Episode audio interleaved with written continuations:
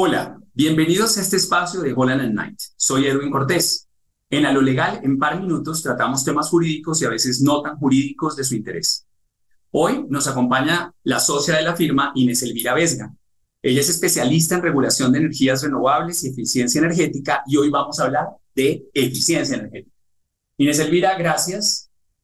Edwin, buenas tardes. Muchas gracias por invitarme. Bueno, cuéntanos por favor qué es la eficiencia energética.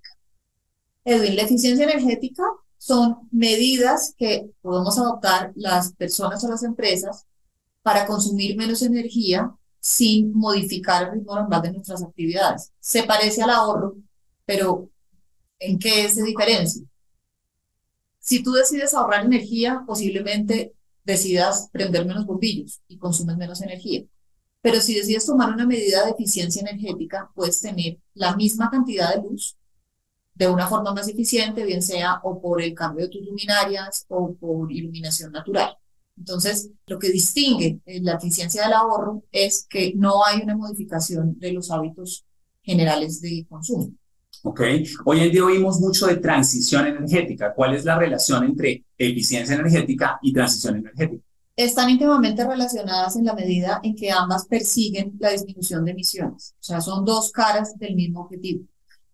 En la transición energética buscamos reemplazar fuentes fósiles por fuentes renovables. De esa manera disminuimos las emisiones.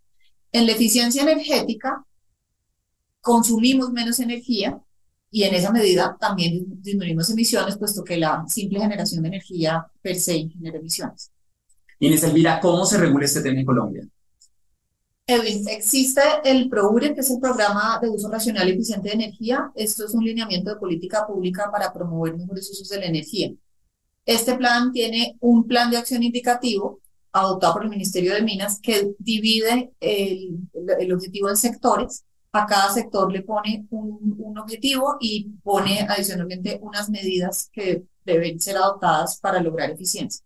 Derivado de este lineamiento general, tenemos el reglamento de etiquetado, que son etiquetas que se ponen en productos para acceso al público, como los stickers que se ponen en las lavadoras, los hornos y las neveras, por ejemplo, donde el consumidor puede ver cuál es el rango de eficiencia de su producto. Y tenemos además los incentivos tributarios de la ley 1715, que son el descuento en impuestos sobre la renta, la deducción de renta eh, hasta el 50% del valor de las inversiones, la exclusión de IVA y la exención arancelaria. ¿Cómo se obtienen estos beneficios? Ante la UCME, cumpliendo con los requisitos establecidos en la resolución. Bueno, y finalmente, ¿alguna reflexión que quieras compartir con los que nos escuchan? Sí, creo que a veces el tema de la transición energética lo vemos como decisiones del alto gobierno y temas muy lejanos a nosotros. Eh, y creemos que ese es el único camino para disminuir emisiones, pero la eficiencia energética tiene que ver con la vida de todos nosotros y con pequeñas modificaciones en la forma en que consumimos energía podemos aportar mucho. Bueno, gracias Inés Elvira. En Holland and Night les damos las gracias también a ustedes por acompañarnos y esperamos que nos acompañen en un próximo episodio.